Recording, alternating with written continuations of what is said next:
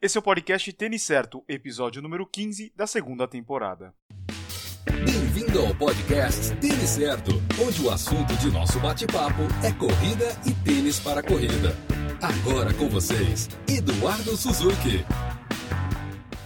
Aqui é o Eduardo Suzuki e a gente está começando o podcast Tênis Certo. Antes de começarmos os quadros de hoje, só uma atualização do que está rolando no Tênis Certo. Primeiro, você deve ter percebido que ficamos algumas semanas sem os podcasts. Hum, mal, hein, galera? Se você assiste os vídeos no YouTube, deve ter acompanhado a série Astra Madrid, onde eu apresentei opções de tênis para meia maratona. E essa série nós tínhamos o apoio da Adidas, então por razões óbvias, os tênis eram da Adidas. O final dessa série foi a Rock and Roll Series Madrid, onde eu corri a meia maratona. Quem quiser saber como foi essa saga, eu sugiro que acompanhe os vídeos lá da Expo, da prova e os comentários da semana número 23. Dá uma procurada lá no YouTube que tá tudo lá na playlist Asta Madrid. E vamos continuar com o podcast que nós temos muitos assuntos para falar. Então fica ligado que o podcast só está começando.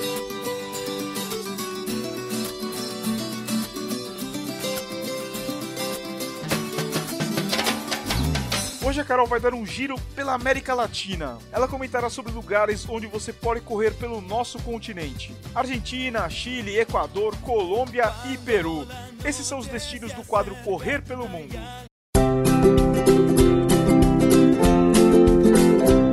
Correr pelo Mundo, com Carolina Otero.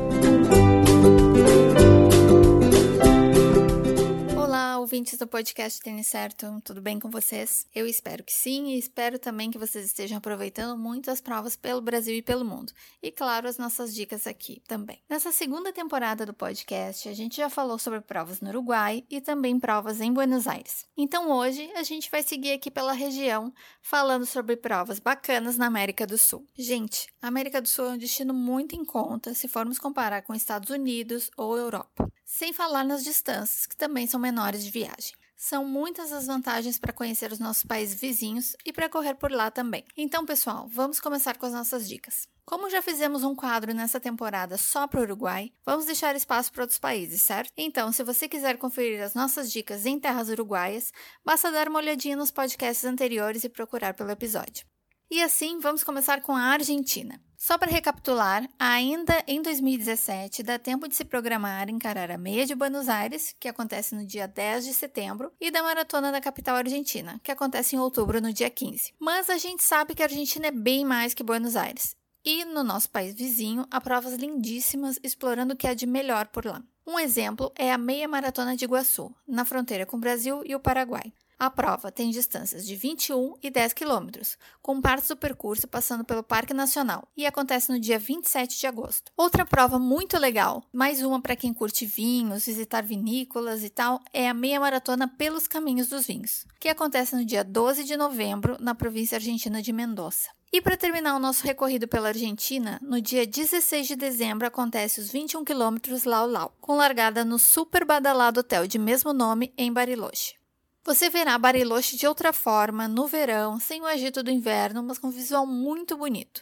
E o percurso da prova passa pelo Parque Municipal Lau Lau. E agora, passando para o Chile, a gente não precisa nem mencionar a maratona, meia e 10K de Santiago, que é sucesso total com os brasileiros. Essa prova costuma acontecer no início de abril, mas por lá eles também têm uma prova muito bacana e diferente, que é a Maratona Rapa Nui, na ilha de Páscoa, gente. Além dos 42 quilômetros, os corredores podem participar da prova de 21 ou de 10 quilômetros. E nesse ano, o evento acontece no dia 4 de junho. E saindo um pouco do circuito tradicional, a gente vai para o Equador, mais precisamente para Quito, onde acontece a Ruta de las Iglesias, uma prova noturna de 10 quilômetros, lindíssima, e o seu percurso é realizado no centro histórico de Quito, por onde passa por 10 lindas igrejas da cidade. A iluminação do centro histórico é especial, muito bacana, fazendo com que a prova tenha um charme a mais. Vale lembrar, pessoal, que Quito está a 2.800 metros de altitude e vale ressaltar também que as inscrições para essa prova terminam muito rápido. Então, se você estiver interessado, fique ligado que as inscrições estarão abertas a partir do dia 15 de junho desse ano.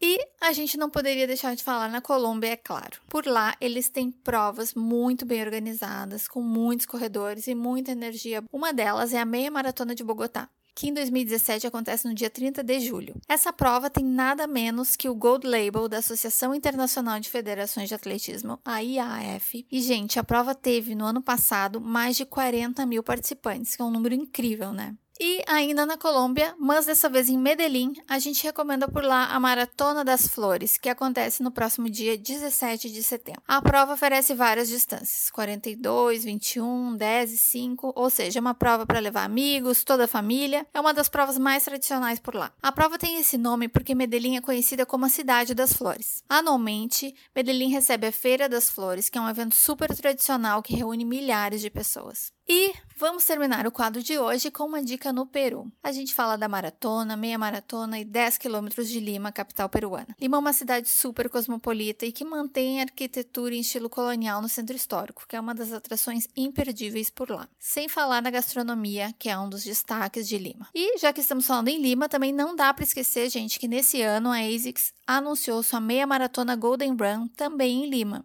com data prevista para 5 de novembro, segundo o site oficial. Em tempo, a ASICS Golden Run também está programada para acontecer em Buenos Aires no dia 26 de novembro e em Santiago no dia 3 de setembro. Pessoal, todas as provas que a gente listou hoje estão lá no calendário do site Correr pelo Mundo, que você já sabe, é o www.correrpelomundo.com.br.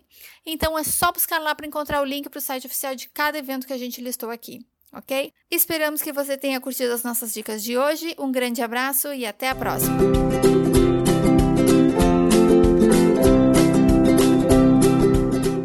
Como a Carol bem disse, se você ainda não escutou os episódios anteriores, dá uma procurada no tenicerto.com/podcast. Lá você vai encontrar um episódio que a Carol falou sobre a Argentina e um outro falando sobre o Uruguai. Uma boa dica para quem quer correr na América do Sul é juntar milhas. Dá uma conversada lá com a sua operadora de cartão de crédito sobre a possibilidade de você vincular o seu cartão a algum programa de milhagens. Na Smiles, no Múltiplos e também no Amigo da Avianca, eles sempre colocam ofertas de pontuações reduzidas que você pode planejar aí a sua próxima viagem pela América do Sul. E aí, quer ganhar mais potência e melhorar a sua técnica de corrida? Então, treine em subida. E é sobre correr no aclive que o Felipe Rabelo vai falar hoje no quadro dele. Então vai lá, Felipe. Preparação física e treinamento esportivo com Felipe Rabelo.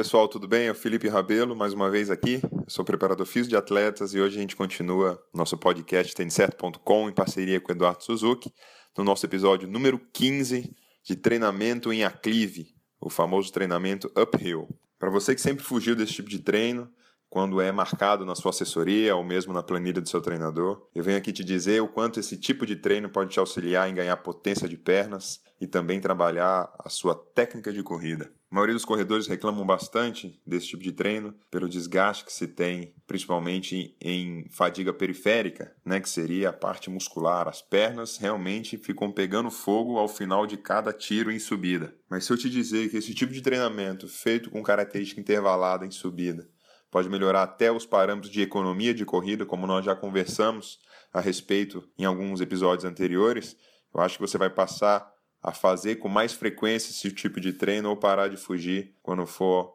o momento de correr para cima. Tem um estudo que foi realizado em 2014 com corredores bem treinados. Eles apresentavam 61 de VO2 máximo, ou seja, tinham uma considerável condição cardiorrespiratória. Foram 32 corredores que treinaram durante seis semanas de treinamento em aclive, colocado dentro da sua programação semanal com 10% de inclinação, e foi evidenciado que a economia de corrida melhorou absurdamente a 60% e 80% do VO2, batendo ali com a velocidade de limiar de lactato. Ou seja, a pessoa se tornou muito mais eficiente na sua corrida, sem contar a melhora no seu teste de potência de pernas. E com essa informação a gente passa a entender o porquê de ter esse tipo de treino na programação dos treinos dos grandes corredores. E qual seria a distância ou a inclinação ideal para fazer esse tipo de treinamento? De uma maneira geral, de 100 a 800 metros é a metragem mais utilizada e também com inclinações de 4 a 7%. Mas beleza, se eu não tiver indoor na esteira fazendo esse tipo de treinamento? Como é que eu faço para calcular o percentual de inclinação é, no ambiente aberto?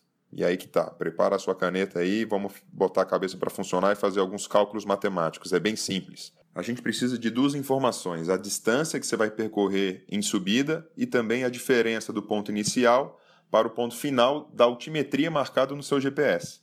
Então, por exemplo, se foi selecionado 80 metros para fazer de subida e do ponto inicial que marcava lá no seu GPS a altimetria de 890 e ao final da corrida de 80 metros, você subiu a 895 metros, ou seja, 5 metros de diferença na altimetria, é bem simples. Divida essa diferença, no caso aqui do nosso exemplo, 5, pela distância em que você percorreu em subida, 80 metros. Então, 5 dividido por 80 vai dar 0,06, ou seja, 6% de inclinação. É bem fácil, né?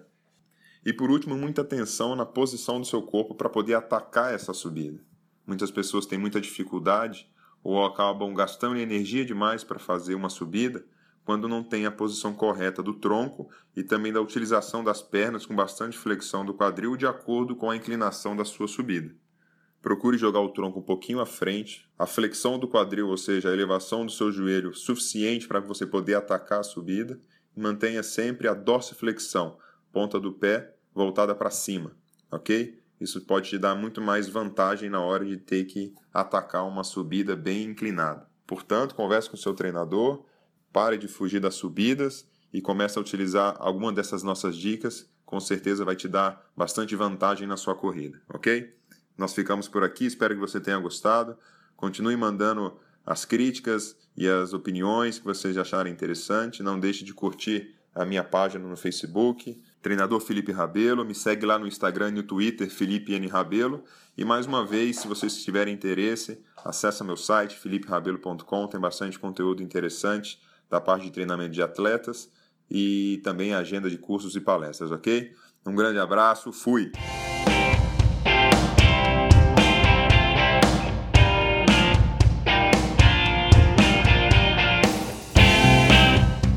Eu confesso que eu nunca gostei muito de correr em subidas. Mas desde que eu mudei para São Paulo em outubro do ano passado, acho que foi isso. Eu comecei correndo a Clive. E não foi por opção, e sim por necessidade. Eu moro aqui na Serra da Cantareira, então aqui é um sobe e desce que não tem fim.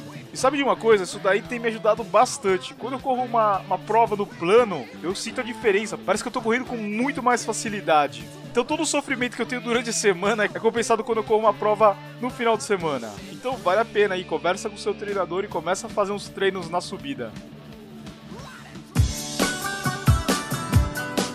O lançamento que eu gostaria de comentar hoje, trazer uma novidade aí para vocês, é o New Balance 1080 V7. Esse tênis é um dos modelos top da New Balance quando o assunto é amortecimento. O 1080 V7 ele usa a tecnologia Fresh Foam na entressola, é um composto bem macio e com uma ótima absorção de impacto. Esse tênis é indicado para corredores com pisada neutra e ele pode ser usado aí nos seus treinos de rodagem e nas provas mais longas.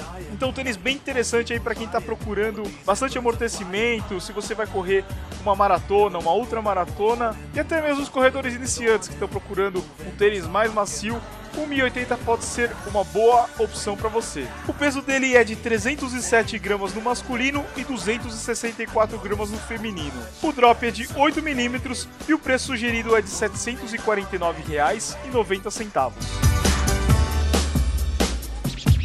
Eu espero que você tenha gostado de mais um episódio. Mais uma vez eu agradeço a parceria de sempre da Carol Otero e do Felipe Rabelo. Tamo junto, meus amigos.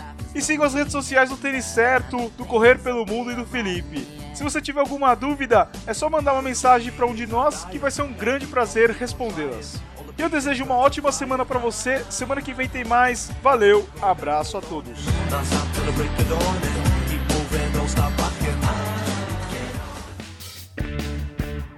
Obrigado por escutar o podcast Tênis Certo em www.tenicerto.com.